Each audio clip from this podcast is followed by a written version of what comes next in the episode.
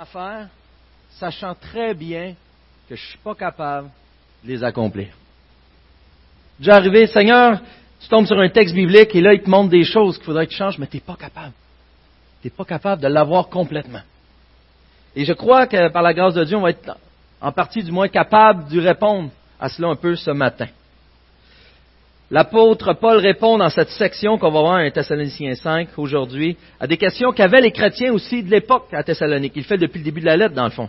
Mais pareil, on arrive dans ces questions de qu'est-ce que Dieu est en train de faire. Ils ont eu beaucoup de morts parmi eux, probablement tous des martyrs, ou la plupart des martyrs. Et euh, qu'est-ce que Dieu veut faire? C'est quoi son plan? Qu'est-ce qu'il mijote? Qu'est-ce qu'il veut qu'on fasse? Il change, Paul, ici, par le, le Saint-Esprit, change leur perspective en renforçant leur identité devant Dieu, spécifiquement quant à leur attitude à avoir, à poursuivre en tant qu'enfant de Dieu. Je vous propose de lire avec moi dans 1 Thessaloniciens 5 euh, les versets 12, et j'aimerais terminer au moins euh, jusqu'à 18, mais on peut peut-être aller jusqu'à 28. Alors je vais lire, je lis dans la version second 21. Donc 1 Thessaloniciens, Thessaloniciens 5, à partir du verset 12. Nous vous demandons, frères et sœurs, de reconnaître ceux qui travaillent parmi vous, qui vous dirigent dans le Seigneur et qui vous avertissent. Ayez beaucoup d'estime et d'amour pour eux à cause de leur travail. Soyez en paix entre vous. Nous vous y invitons, frères et sœurs. Avertissez ceux qui vivent dans le désordre, réconfortez ceux qui sont abattus, soutenez les faibles, faites preuve de patience envers tous. Veillez à ce que personne ne rentre à autrui, pardon, le mal pour le mal, mais recherchez toujours le bien, soit entre vous, soit envers tous les hommes. Et là, on tombe dans les trois versets qui nous concernent ce matin. Facile au bout. Soyez toujours joyeux. Priez sans cesse. Exprimez votre reconnaissance en toutes circonstances, car c'est la volonté de Dieu pour vous en Jésus-Christ. Je vais m'arrêter là finalement. La volonté de de Dieu pour vous en Jésus-Christ. Amen. Permettez-moi de prier. Ah, mon cher papa, quelle grâce, quelle grâce que j'ai de, d'être touché par ta parole. Quelle grâce, Seigneur, que tu m'as sauvé. Quelle grâce, Seigneur, que chacun des enfants de Dieu ici peut dire la même chose. Merci pour ton Saint-Esprit qui nous habite et encore une fois, permets-nous de vibrer au son de ta parole. Que ce soit ta vérité qui nous éclaire et qui nous transforme. Par ta grâce, encore une fois, à cause de ton nom, que nous te prions. Amen. Alors, c'est intéressant de voir ça. Priez sans cesse, soyez toujours joyeux, exprimez votre reconnaissance. Je vais dire souvent, soyez reconnaissant, c'est moins long. Euh, mais exprimez votre reconnaissance en toutes circonstances, car c'est la volonté de Dieu pour vous en Jésus-Christ. À vous remarquer que pour bien saisir ce passage, premièrement, j'aimerais vous donner un petit détail. Ceux qui ont peut-être la version euh, français courant, il voit qu'au lieu des points, comme on a dans la plupart des versions, c'est des virgules que vous avez entre les phrases. Et parce que dans le texte original, c'est toute une phrase. Pourquoi je prends le temps de mentionner ça ce matin? C'est pour la partie du verset 18 qui dit euh, en toutes circonstances, car c'est la volonté de Dieu pour vous en Jésus-Christ. Autrement dit, c'est la volonté de Dieu pour vous en Jésus-Christ concerne les versets 16, 17 et 18. C'est pas juste le verset 18. C'est la seule raison que je mentionne. On n'a pas besoin d'apprendre le grec ce matin, mais euh, c'est pratique à savoir, donc on peut comprendre que c'est le contexte. Vous allez voir si vous avez des commentaires, sont tous en accord là-dessus aussi.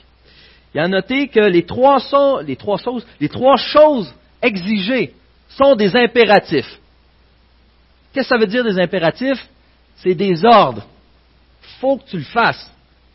Donc, il faut que tu sois toujours joyeux, il faut que tu pries sans cesse. Il faut que tu sois reconnaissant en toutes choses. C'est des ordres. Et au cas qu'on douterait encore, Dieu prend le temps de nous mentionner après, pas seulement avec des impératifs, mais il rajoute, et c'est la volonté de Dieu. C'est ce que Dieu veut. Autrement dit, si on va amener ça d'une manière un peu moins joyeuse, qu'est-ce que le péché? Le péché, c'est la violation de ce qui est juste. Selon Dieu, bien sûr. Donc, si pour Dieu, ce qui est juste, c'est de faire ces trois choses, si je ne les fais pas, je pêche. C'est grave. Si je ne suis pas toujours joyeux, je pêche. Y a-tu qui ont le goût de se lever? Les voyons, là, il y a bien des limites, là. C'est quoi ça, cette affaire-là? C'est rough à entendre. Est-ce que sincèrement c'est quelque chose, c'est des états, des attitudes, euh, c'est un mode de vie que nous avons continuellement? Et si on regarde littéralement, du moins, on peut se dire que non, présentement vous êtes en train de m'écouter, vous n'êtes pas en train de prier, donc vous péchez. Non, non. Inquiétez-vous pas, c'est une farce. On va y revenir, mais vous allez comprendre, j'espère, par la grâce de Dieu, euh, vous allez être bénis par ce passage. C'est là qu'on réalise qu'on a un certain problème. Si je suis honnête, ce pas des caractéristiques qui me décrivent normalement. Du moins, pas selon les termes toujours, sans cesse ou en toutes circonstances. Ça m'arrive d'être joyeux, ça m'arrive souvent de prier et d'être reconnaissant, mais en toutes circonstances, toujours, sans cesse, non. La volonté de Dieu est décrite dans la Bible comme l'expression des exigences morales auxquelles Dieu appelle son peuple. Par exemple, dans Marc 3.35, il dit en effet, celui qui fait la volonté de Dieu, celui-là est mon frère, ma sœur, ma mère. Donc celui qui ne fait pas la volonté de Dieu, celui-là n'est pas mon frère, ma sœur, ma mère. Il y en a aussi qui donnent une autre tangente à cette volonté de Dieu, mais en Éphésiens 6, mais obéissez comme des serviteurs de Christ qui font de tout leur cœur la volonté de Dieu, qui font de tout leur cœur la volonté de Dieu. Les éléments de la volonté de Dieu ici, en réalité, ce n'est pas une liste exhaustive pour définir un peu ce qui est la volonté de Dieu. Elle ne décrit pas tout ce que comprend la volonté de Dieu. On ne peut pas dire la définition de la volonté de Dieu, versets 16 à 18. Et ça, c'est pas ça. Et l'exemple que je peux donner, c'est si je dis à mon garçon, par exemple, de faire sa chambre. C'est parce que je veux que tu fasses ta chambre. Je suis pas en train de dire que la seule chose que je veux, c'est qu'il fasse sa chambre. Je veux qu'il demeure poli, je veux qu'il obéisse quand même, je veux qu'il respecte son frère, je veux bien des choses. Mais ça fait partie de ma volonté qu'il fasse sa chambre. Et ici, on a une partie de la volonté de Dieu qui est décrite envers les chrétiens euh, à qui Paul s'adresse, donc même à, nous aujourd'hui. Mais au minimum, au minimum, c'est ce que la volonté de Dieu veut dire. La volonté de Dieu est en fonction des attitudes des enfants de Dieu qui vivent comme s'ils étaient déjà dans les nouveaux cieux, nouvelles terres. On l'a vu euh, euh, au chapitre 5, dès le début, quand on dit en effet, au verset 2, vous savez bien vous-même que le jour du Seigneur viendra comme un voleur dans la nuit. Et là, il demande de se préparer afin de ne pas être surpris. Et c'est l'idée, on vit déjà comme étant lors du retour de Christ. On est déjà dans ces nouveaux cieux, nouvelles terres, d'une certaine euh, manière de parler. Et d'ailleurs, ici, l'apôtre Paul est encore plus précis lorsqu'il nous parle de la volonté de Dieu. Il nous décrit que c'est la volonté de Dieu, pas pour tout le monde, mais pour vous qui êtes en Jésus-Christ. Et ça, c'est les mots les plus importants de tous les trois versets. Pour vous qui êtes en Jésus-Christ. Donc, ce n'est pas seulement la volonté de Dieu, mais c'est la volonté de Dieu pour vous en Jésus-Christ. On peut dire que c'est le plan de Dieu pour les gens en Jésus-Christ. C'est la phrase la plus importante. Et l'apôtre Paul nous donne la solution à notre problème par cette phrase. Pourquoi je ne suis pas capable de tout faire, cette volonté de Dieu, parfaitement? Vous voyez, on entend constamment parler d'Évangile, de la bonne nouvelle de Jésus-Christ. Mais à cause de notre cœur tout croche, à cause de notre péché, à cause qu'on est centré sur nous-mêmes, à cause qu'on a cette tendance de constamment vouloir se justifier, d'avoir des excuses, de participer à notre élévation, surtout devant notre Dieu, notre réputation même devant Dieu, on fait en sorte qu'on pervertit la bonne nouvelle, qu'on pervertit l'évangile de Jésus-Christ. Et pas nécessairement volontairement des fois, mais c'est vraiment ce que nous sommes. Et comment? Je vous donne un exemple. Lorsque je lis Soyez toujours joyeux, priez sans cesse et exprimez votre reconnaissance en toutes circonstances, lorsque j'entends ça et que je regarde ma vie, c'est quoi que j'ai tendance à faire? Si je sais que c'est péché en plus, ce que je vais essayer de faire, je vais essayer de prier plus. Je vais essayer d'être plus reconnaissant. Il faut, que je dise merci tout le temps. Hein? Je vais essayer d'être joyeux.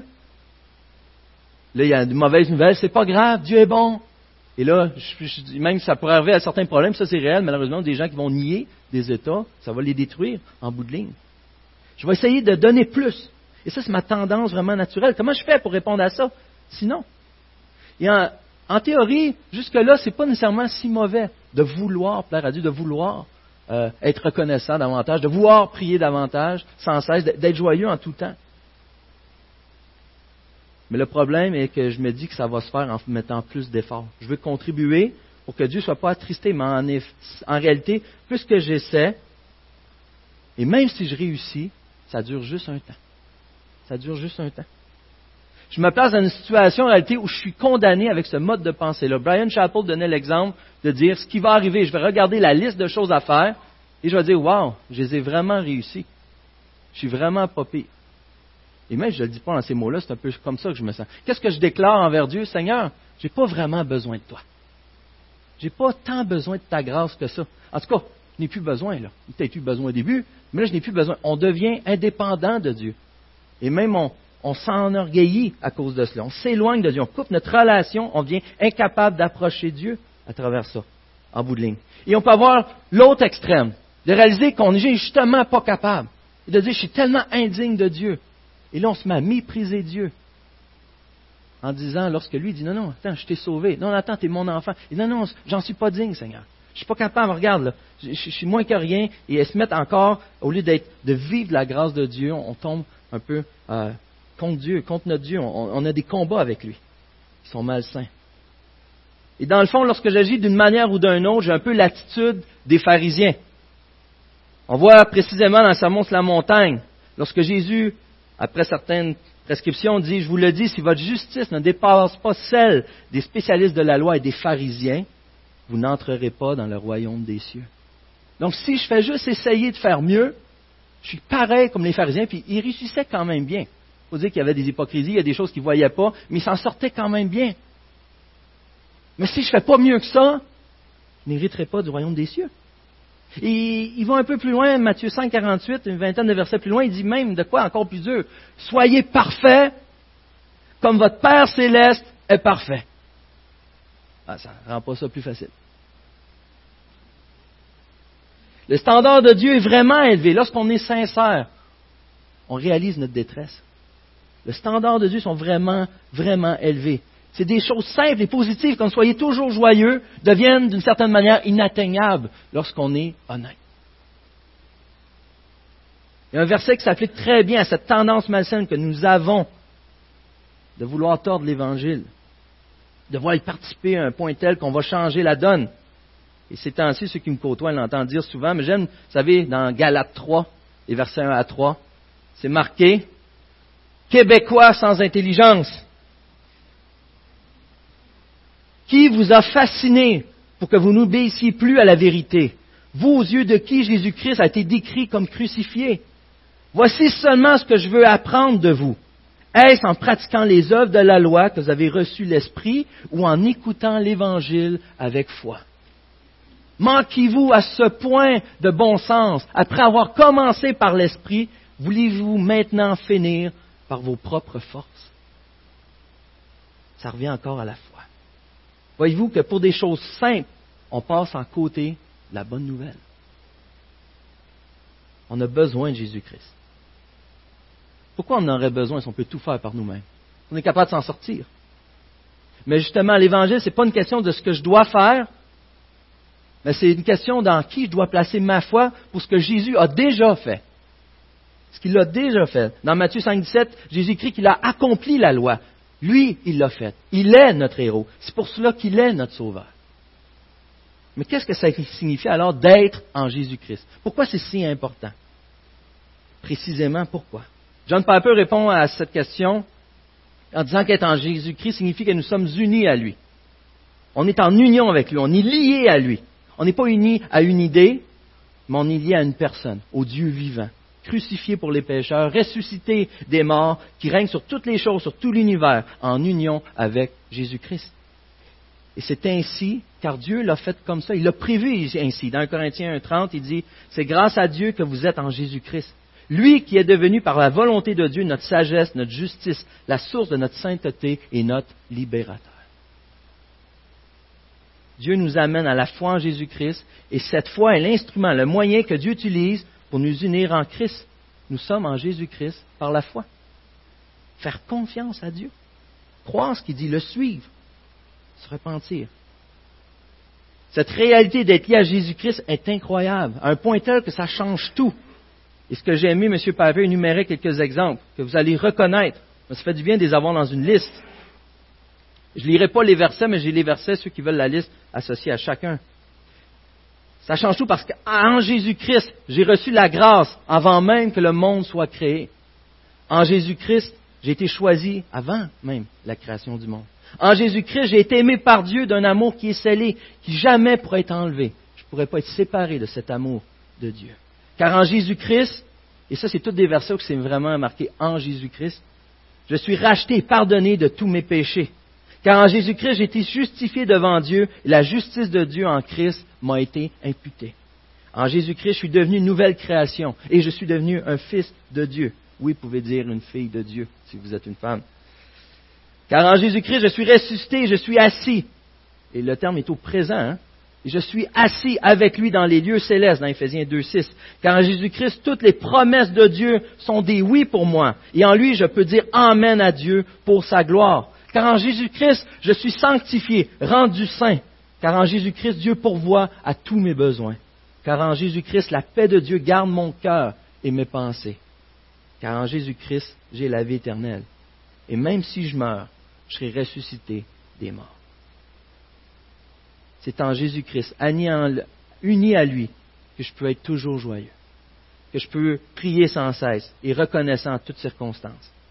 Voilà la volonté de Dieu pour ceux qui sont en Jésus-Christ, pour chacun des enfants de Dieu, liés par la foi en Jésus-Christ. Jésus change tout. Ça change tout. Quelqu'un a dit que le, message du christianisme n'est pas de devenir ce que je ne suis pas, mais c'est d'admettre ce que je suis. Le message du christianisme, n'est pas de devenir ce que je ne suis pas, essayer plus d'être quelque chose, mais c'est d'admettre ce que je suis. Et par la grâce de Dieu, d'admettre ce que je suis devenu à cause du sacrifice de Jésus-Christ.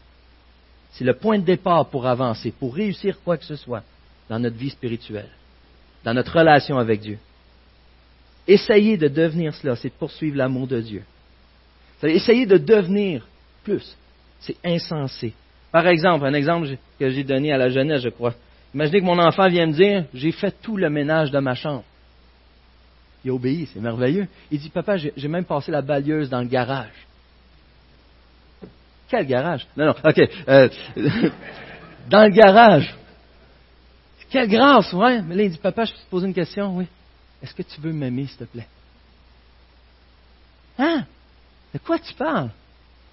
C'est sûr que tu n'as pas besoin de passer à balieuse dans le garage pour que je t'aime. J'apprécie que tu fasses ta chambre, j'apprécie que tu sois obéissant, mais tu n'as pas besoin de ça pour que je t'aime. Et lorsque nous, on s'entête à vouloir faire plus, on ne passe pas par le bon moyen. C'est d'une manière, des fois, d'acheter cet amour de Dieu, ou bien de, se sentir euh, quitte, quitte avec Dieu au lieu juste d'accepter cet amour et de goûter à la liberté et la joie et d'avancer en reconnaissance de ce qu'il fait dans notre vie.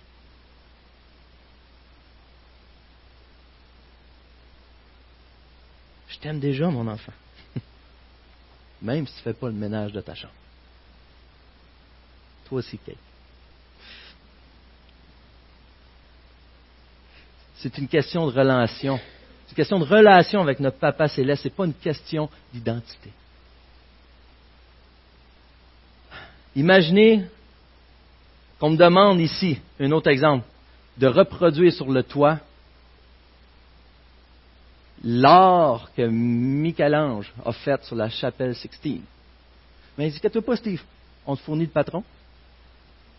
Les photos euh, Full HD, ces nouvelles TV qu'on va avoir on te fournit la peinture, on te fournit tout le matériel. C'est même de meilleure qualité que ce qu'avait Michel-Ange. Let's go. Je vous garantis. Je ne sais même pas, vous allez voir mettre les pieds dans la salle. Ce qui me manque, c'est avoir le génie, avoir le talent que Dieu avait donné à cet homme. Mais si j'ai son talent, je vais être capable de le faire. Essayez de faire les choses sans Saint-Esprit, sans passer par Jésus-Christ, celui qui fait, celui qui a, tout, celui en qui j'ai tout. C'est insensé, j'y arriverai pas je peux arriver à des résultats, ça va être le même que si j'essaie de vous peindre ici, le même visage que la chapelle Sixtine. C'est en Jésus-Christ que j'ai été créé pour des bonnes œuvres qu'il a préparées d'avance. C'est Dieu qui produit en nous le vouloir et le faire pour son projet bienveillant. Philippiens 2.12. Ayant rétabli tout cela, voyons maintenant comment appliquer le texte de ce matin. Je trouvais ça important de commencer par la fin pour mieux comprendre comment on peut arriver à goûter enfin à la joie, à la prière et à la reconnaissance envers notre Dieu. Notre compréhension de la joie aujourd'hui est beaucoup trop superficielle.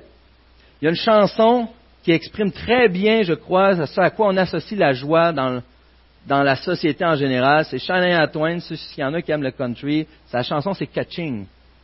Et ce qu'elle dit la chanson, c'est qu'à chaque fois qu'il y a un bruit de caisse enregistreuse, il y, a, un moment de joie qui vient. Et c'est pour ceux qui aiment tellement magasiner pour comprendre un peu plus ce que ça veut dire. Mais la consommation est tellement, ça me fait tellement du bien. Lorsque je vais avoir telle chose, je vais être heureux. Et notre joie, si vous êtes honnête, est souvent reliée à des choses comme ça. Suis pas en train de dire que c'est mauvais d'avoir de la joie parce qu'on a travaillé ou ben, parce qu'on a quelque chose. Pas ça que je suis en train de dire. Mais il y en a vraiment que ça vient les chercher d'une manière spéciale, je veux dire. Il y en a d'autres, ça va être de se promener de relation en relation. On dit, pas être poli, de conquête en conquête. De retrouver, à travers cela, ils retrouvent une joie, retrouvent une raison de vivre. Leur bonheur. Il y en a d'autres, ça va être une vie bien straight, mais ils vivent des fantasmes. Ils vivent des fantasmes. C'est à travers ça. C'est là-dedans qu'ils trouvent leur joie. Ou il y en a d'autres, très, très superficiels, qui trouvent leur joie si le Canadien fait les séries. Quand le Canadien va faire les séries, là, je vais être heureux.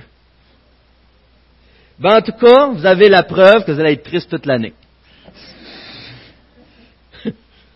Mais vous êtes consolé, là, qu'il y en a un qui a fait un 4 buts hier, fait que c'était incroyable. Mais euh, merci pour les nouvelles, je ne savais pas trop. Mais quand même, c'est pas mauvais encore s'intéresser aux Canadiens. Mais des fois, il y en a que ça vient les chercher à ce point-là. Et c'est tous ces petits moments, ces endroits. Vous pouvez sûrement penser à vos endroits à vous, où est-ce que vous allez chercher votre valeur, vous allez chercher votre bonheur dans ces choses-là. Trop souvent, on a l'attitude des petits-enfants quand on leur dit non. Ou quand ils échappent leur cornet de crème glacée à terre. C'est le malheur, la fin du monde on a réellement, en tant qu'adulte, si on regarde notre vie, des fois, on a un peu cette attitude-là. Ça mène à une rébellion, ça mène à, toute une autre attitude que ce qui nous est décrit de ceux qui suivent Christ. Ça nous montre qu'on a besoin de grandir. Ça nous montre que le, Saint-Esprit n'agit pas pour rien en nous. Aussi, malheureusement, souvent, on peut dire qu'on vit des vrais malheurs.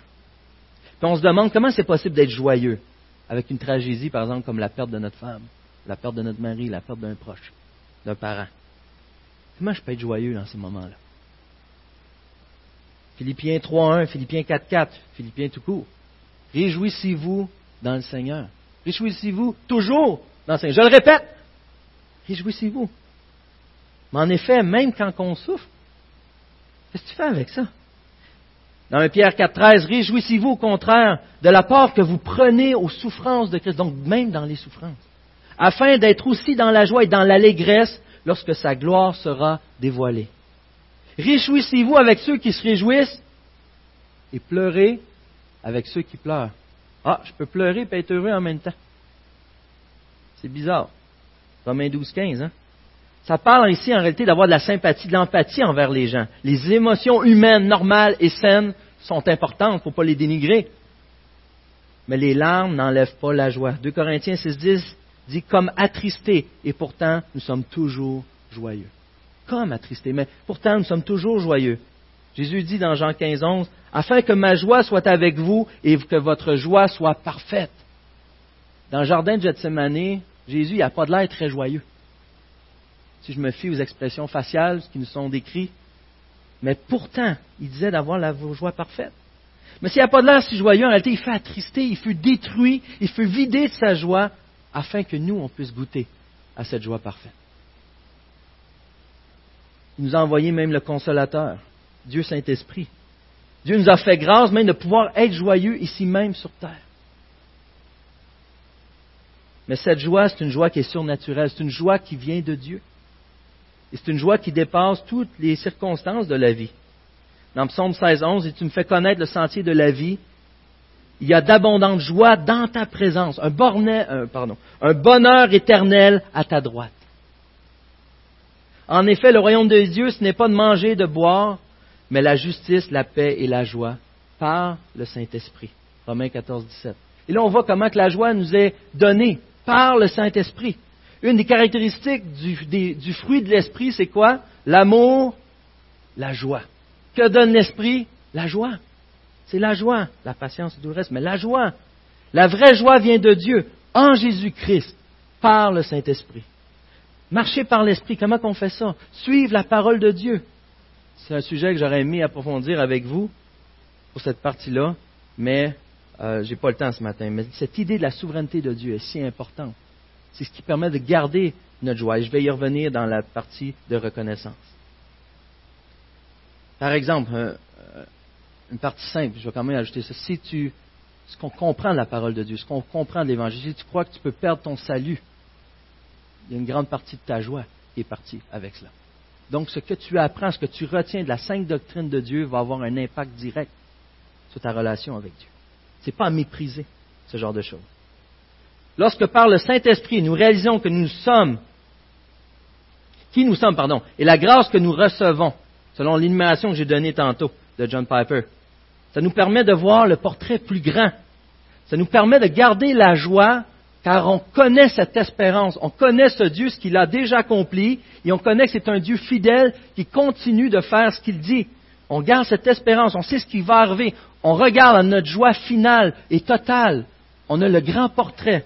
Euh, des amis dernièrement nous ont prêté le film euh, In Front of the Class, euh, une leçon de vie en français. Et c'est un petit gars qui a le, le syndrome de la tourette. J'ai de la tourette, je crois en français. Tourelle, tourette, tourette. Et euh, vous savez, il fait des bruits assez bizarres. Il essaie de parler, il fait j'ai des, des, choses comme ça. Et c'est assez spécial. Mais c'est un jeune, à cause de ça, il se fait humilier énormément à l'école. Par les professeurs. Tu vas t'arrêter de niaiser, puis euh, de déranger la classe, tu fais que si près, puis t'es euh, pas mature et tout et tout, puis il change d'école. Il arrive dans une autre école, retourne encore devant le directeur. Et devant le directeur, le directeur, il dit, là, une école, ça sert à quoi? à éduquer les, gens, à apprendre des choses. Puis là, tu déranges les gens. Il donne comme ce qui semble être une punition. Il dit, va avoir un concert, je veux que tu y assistes. Il dit, ah, je ne peux pas assister là, moi. Avec mes bruits, je dérange tout le monde. Puis non, non, tu, vas y assister. Là, j'écoutais ça avec ma femme, pour cette partie-là. C'est une partie qu'on développe comme une, on pourrait dire quasiment une haine envers le directeur. Il dit, pourquoi tu fais exprès de t'acharner sur ce petit gars-là? Pourquoi? Cependant, moi, j'avais déjà vu le film avant, ma femme. Et ma femme, elle vivait cette haine. superficiel, on s'entend, c'est un film, mais basé sur une histoire vraie. Mais moi, j'avais le sourire. Je savais ce qui s'en venait. Et qu'est-ce qui arrive? Le directeur, après le concert, il dit Avez-vous entendu des bruits dans la salle? Il fait venir le petit garçon. Le petit garçon, il explique c'est quoi qu'il y a. Afin que toute l'école et les professeurs comprennent qu'ils ne pouvaient pas contrôler ce qui se passait. C'est un problème neurologique. Et que les gens aient de la compassion, qu'ils, enfin, puissent avoir une relation avec les autres gens la finale, étant donné que je connaissais la fin, je n'étais pas perturbé par les événements du moment. C'est sûr, c'est par rapport à un film, mais pensez à toutes les situations dans votre vie, les tristesses que vous avez eues par rapport à des gros événements. Et lorsque vous regardez après de détachement, lorsque vous voyez ce que ça a engendré dans votre vie, lorsque vous avez goûté à la grâce de Dieu, si vous avez eu cette grâce de pouvoir avoir une réponse des fois à des temps de souffrance, à quel point qu'on être détaché émotionnellement de ça et de rendre grâce à Dieu de ce qu'il a fait. Il n'y a pas un moment de souffrance qui est gaspillé. Jamais, jamais, jamais. Et cette joie, elle est toujours compensée par ce Dieu qui comprend c'est quoi être traité lorsque tu ne mérites pas. Lorsque d'avoir des injustices contre toi. De goûter à la haine de tous. C'est-à-dire de la création autour de lui. Ce Dieu comprend parfaitement ce que tu vis. On a l'exemple de Paul dans l'Épître aux Philippiens. Le mot joie revient plus de 16 fois, dans quatre chapitres seulement. Et ce qui est intéressant, c'est que notre ami Paul, il est en prison. Il parle de joie, c'est peut-être pas un des thèmes principaux, principaux, mais c'est peut-être pas le principal, mais euh, il parle de joie constamment. Il est emprisonné, puis même il y a de la médisance envers lui des autres évangélistes autour. Il s'en fait pas de cas avec ça. Il dit Soyez toujours, réjouissez-vous toujours dans le Seigneur. Car ce qu'il avait en Jésus-Christ était plus grand, plus important. C'est pourquoi quand quelqu'un meurt, puis qu'on sait qu'il est en Jésus-Christ, on aime dire, je pense que M. Descaries qui disait ça, mais nous savons qu'il a eu une promotion. Et on peut être joyeux malgré la tristesse momentanée, momentanée que nous avons, car on sait vers qui il a été, vers son grand Dieu. Ça console notre cœur, ça nous remplit de joie. Et là, on se rappelle des versets comme Romains 8, 28 qui dit, nous savons que tout contribue au bien de ceux qui aiment Dieu, de ceux qui sont appelés des fois les traductions, mais appelé conformément à son plan ou selon son dessein. Hein. Et là, on dit, wow, c'est vrai, Dieu, Dieu il gère les choses. Il est tout puissant. Il est souverain. Sa providence, elle est absolue. Et j'ai pas à avoir peur parce qu'il s'occupe de ces choses-là. Il l'a prouvé avec Joseph. Vous savez, euh, dans Genèse 50-20, où ce que vous avez voulu me faire du mal, je le paraphrase, mais Dieu l'a changé en bien, afin de bénir et sauver, dans le fond, la nation. Encore à travers les souffrances des chrétiens qu'on a vues dans Actes, ou encore à travers le merveilleux plan de Dieu, à travers les souffrances de Christ. On a vu que dans les mains de Dieu, tout contribue au bien de ceux qui aiment Dieu. Et pourtant, cette providence de Dieu nous fait peur. Lorsqu'on réalise, il y a tellement de choses à gérer. Comment Dieu peut être capable de tout contrôler ça? Mais il n'y a pas une fois qu'on a un signe qui n'a pas réussi. Au contraire. Au contraire. Ensuite, permettez-moi de passer à prier sans cesse. L'idée, n'est pas d'être toujours en train de dire quelque chose. Prier, prier constamment. La vraie prière, pardon, c'est d'élever notre cœur vers Dieu. D'élever notre cœur, pas nos paroles, mais d'élever le cœur vers Dieu. La parole dit heureux les pauvres en esprit. Ceux qui sont dépendants complètement, qui sont dépourvus de tout moyen. Et c'est eux-là que le cœur est élevé devant Dieu. Mais pour vrai, la prière devient alors un mode de vie. Et c'est ça l'idée, prier sans cesse. C'est d'avoir un mode de vie, d'être constamment en relation avec ton Dieu. De chercher Dieu en toute situation. Parce que notre Dieu est à notre écoute. La prière, c'est une relation avec Dieu. C'est une dépendance envers lui. Vous savez les exemples de la veuve qui, avait, qui va voir le, euh, le juge. Peut-être pas les bons termes dans Luc 18. Et, euh, et on voit qu'elle insiste, elle insiste, qu'il y a des injustices envers elle, puis il veut rien, le gouverneur ou le, le, juge veut rien savoir, veut rien savoir. Puis elle est tellement fatigante. Les gars, ils étaient puis ils disent, OK, moi, il donner, là, au moins, je vais avoir la paix avec ça. Des fois, on pense, on essaie d'appliquer ça à notre Dieu, puis on se dit, hein, on va achaler Dieu, puis un il va s'écœurer, puis il va répondre à nos prières. Mais l'enseignement, c'est que notre Dieu n'est pas comme ça. On n'a pas besoin de l'achaler, puis de l'achaler, puis de l'achaler. Parce que c'est un Dieu qui va nous répondre pas parce qu'il est écœuré, mais parce qu'on a sa faveur à cause de Jésus-Christ. Qui nous apprécie et qui nous chérit. Mais il travaille notre relation avec lui. Il nous apprend des choses à travers la prière. Ça devient un mode de vie. Quand il m'arrive quelque chose de vraiment le fun, automatiquement, j'apprends à louer Dieu à travers ça. Lorsqu'il arrive quelque chose de triste, j'apprends automatiquement à demander à Dieu d'avoir de la compassion et qu'il me donne sa sagesse dans ces moments-là. C'est un mode de vie. Et on a souvent la difficulté de prier, mais encore une fois, on peut tomber dans le piège de dire je vais prier plus. Il faut se rappeler, ce n'est pas suffisant. C'est une bonne chose, mais ce n'est pas suffisant. On ne comprend pas la préciosité de la prière. Prenons l'exemple de Jésus-Christ, de son ministère.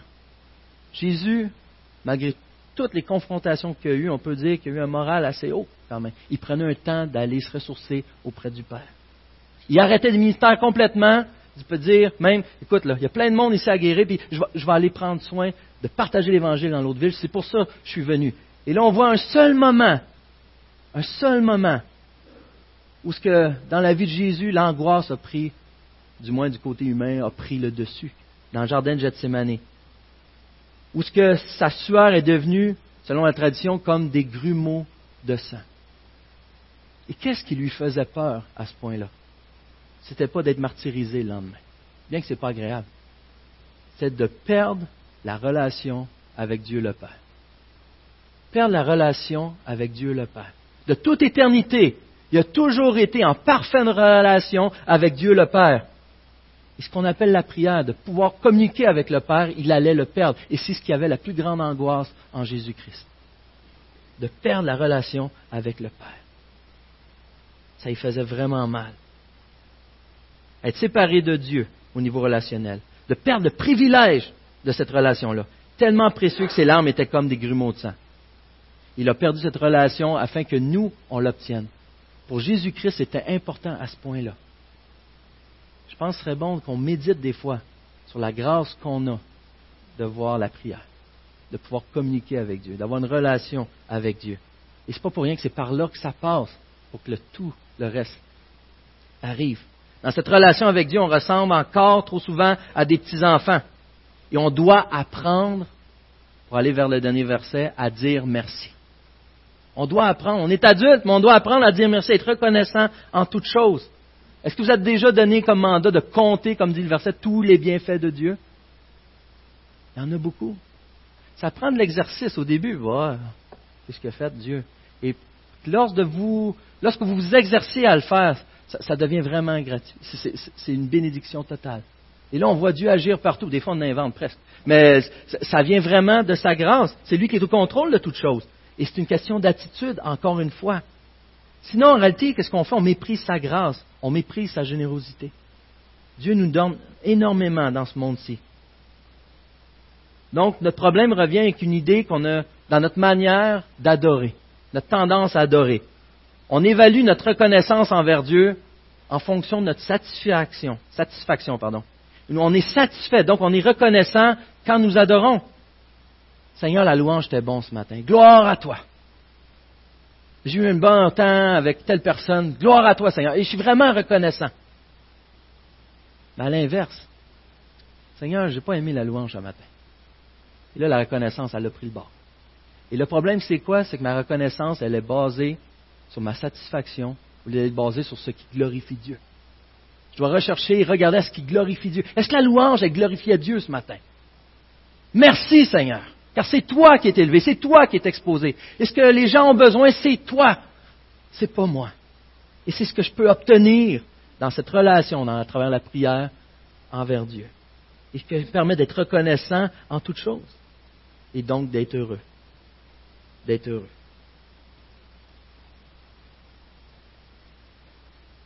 Ce qui nous aide pas souvent, c'est la corruption du cœur qui déforme l'Évangile, comme on l'a dit. On est parfois incapable de voir les bénédictions de Dieu et d'être reconnaissant car on a des réflexes erronés comme celui-ci.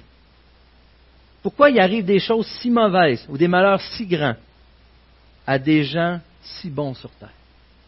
Des personnes, vraiment des bonnes personnes. Pourquoi que Dieu permet qu'il y ait des malheurs qui arrivent à ces gens-là? Et après, on tombe dans ce raisonnement-là et ça ne nous permet pas de, connecter des fois avec la grâce de Dieu et d'être reconnaissant pleinement. Mais là encore, on voit, j'ai dit, c'est des questions erronées. C'est des questions, on, a une manière de penser qui a déformé l'Évangile à travers ça. Parce que la bonne réponse à cette question, c'est qu'il y a un seul homme qui était bon, à qui il est arrivé des mauvaises choses. Et cette personne était Jésus. Cette personne était Jésus. Et comme j'avais vu dans une vidéo que j'ai beaucoup aimé dernièrement, il posait la question à l'envers. La question qu'on devrait se poser, c'est pourquoi il arrive tant de bonnes choses à des gens si mauvais? Lorsqu'on regarde ça de cette manière-là, ça nous permet d'être en mesure de reconnaître encore plus les grâces de Dieu, d'être reconnaissant. Jésus a tellement la faveur de Dieu, Jésus a tellement la faveur de Dieu que même dans nos afflictions, à cause de sa grâce, nous avons d'immenses occasions de reconnaissance, de dire merci à Dieu. Un Dieu pourtant qui ne nous doit rien, mais en qui nous avons tout à cause de lui, qu'il faut dépouiller de toutes choses afin que nous en soyons revêtus. Ces grâces sont disponibles seulement en Jésus-Christ. La question est toujours, il sera toujours, quelle est ta relation avec Jésus? Ça fait 30 ans, 75 ans que tu es sauvé, c'est la première fois que tu mets les pieds dans cette assemblée, que tu entends le message de Jésus-Christ, de la bonne nouvelle. Que Jésus est mort pour tes péchés, qu'il est enterré, qu'il a été ressuscité, et qu'avec lui, si tu crois, tu places ta foi en lui, qui t'amène avec lui, qui te donne la vie éternelle, qui te donne qui rétablit la relation avec Dieu en enlevant le problème du péché dans ta vie. Et que tu vas te repentir de ça et le suivre de tout ton cœur. La question demeurera toujours comment est ta relation avec Jésus? Lorsque le péché prend la place dans notre vie, notre relation avec Jésus descend. Essayer de faire mieux, ce n'est pas la première étape. Aller vers Jésus, c'est la première étape. C'est en Jésus-Christ qu'on peut se repentir. C'est en Jésus-Christ qu'on a la victoire mais à tous ceux qui l'ont accepté, à ceux qui croient en son nom, elle a donné le droit de devenir enfant de Dieu. La lumière, la parole de Dieu, Jésus-Christ. Ça ne donne rien de faire semblant. On veut être réellement reconnaissant. On veut réellement être heureux. On veut réellement avoir une vie de prière. On ne veut pas jouer un jeu. Il n'y a personne qui gagne à cela. Notre Sauveur, en lui, nous avons la sécurité et la victoire. On reconnaît ce qu'il a fait. On est enfin en mesure de mettre la main à la pâte selon l'action du Saint-Esprit à travers nous. Être plein de joie et de gratitude nous amène à être reconnaissant. mais nous amène à une grâce supplémentaire, c'est à voir ce que Dieu fait. Pensez-y. Remarquez ce que Dieu fait. Je portais aucune attention avant que Dieu vienne me sauver. Je portais aucune attention à ce que pouvait passer Dieu ou ce que Dieu faisait. Je n'étais même pas conscient qu'il se souciait de moi. Mais c'est toute une bénédiction. Imaginez la grâce que vous avez d'aller voir quelqu'un au hockey, par exemple, qui voit le, meilleur joueur hockey de tous les temps, qui a, la grâce d'aller le voir faire pratiquer ou même d'aller pratiquer avec lui. Et là, tu admires chaque chose et tu es impressionné de ce qu'il fait. Nous sommes aux premières loges pour voir le Créateur de l'univers agir dans nos vies. Apprenons à se confier en lui. Remarquons, soyons reconnaissants pour chaque chose extraordinaire qu'il fait. Il est celui qui nous détourne de nous-mêmes, de notre non-reconnaissance de notre ingratitude. Et vous savez, je vais inviter Donald bientôt à venir, mais on a la grâce du repas du Seigneur, encore une fois. Et c'est un des moments uniques. Vous savez, dans l'Ancien Testament, il y a plusieurs offrandes, plusieurs sacrifices d'offrir. Il y en a qui étaient pour être reconnaissants envers Dieu. Et le moyen qu'on a de l'être ensemble dans la Nouvelle Alliance, qu'on pourrait dire, c'est autour du repas du Seigneur, de reconnaître ce qu'il a fait pour nous dans nos vies.